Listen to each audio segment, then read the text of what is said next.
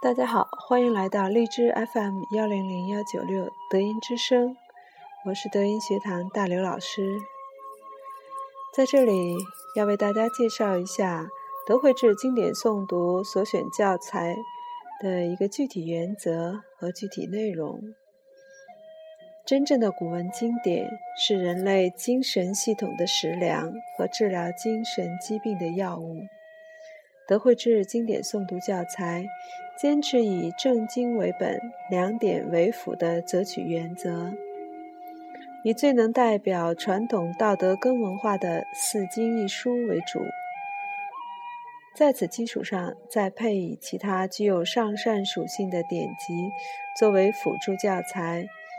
确保所学经典内容能正向启迪诵读者心灵和大脑慧性与知识的和谐共运，对科学创造力的诞生能够产生源泉式的营养作用。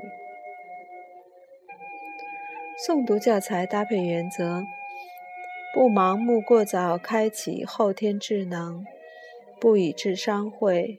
不以后天知识伤损先天慧性作为基本原则。根据不同年龄阶段身心发育的先后天生理特点和品格品质的成长变化，根据经典内容和功用属性进行针对性的合理搭配。所选的具体经典教材如下：第一步。万经之王得道经，以培养道德品格心灵，开发慧性思维头脑。第二步，五经之首周易，以培养天人合一思维，启迪灵感聪明才智。第三步，道法之祖黄帝四经，以认识道本、德本、民本。培养道学治世圣才。第四步，《黄帝内经》以洞悉人类生命真相，培养生命科学奇才。第五步，《大学》《中庸》《论语》以塑造现代儒者风范，培养爱国爱民贤才。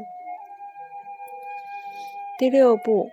七小经合璧，以优化品性、品格、品德，培养正觉、正念、正行。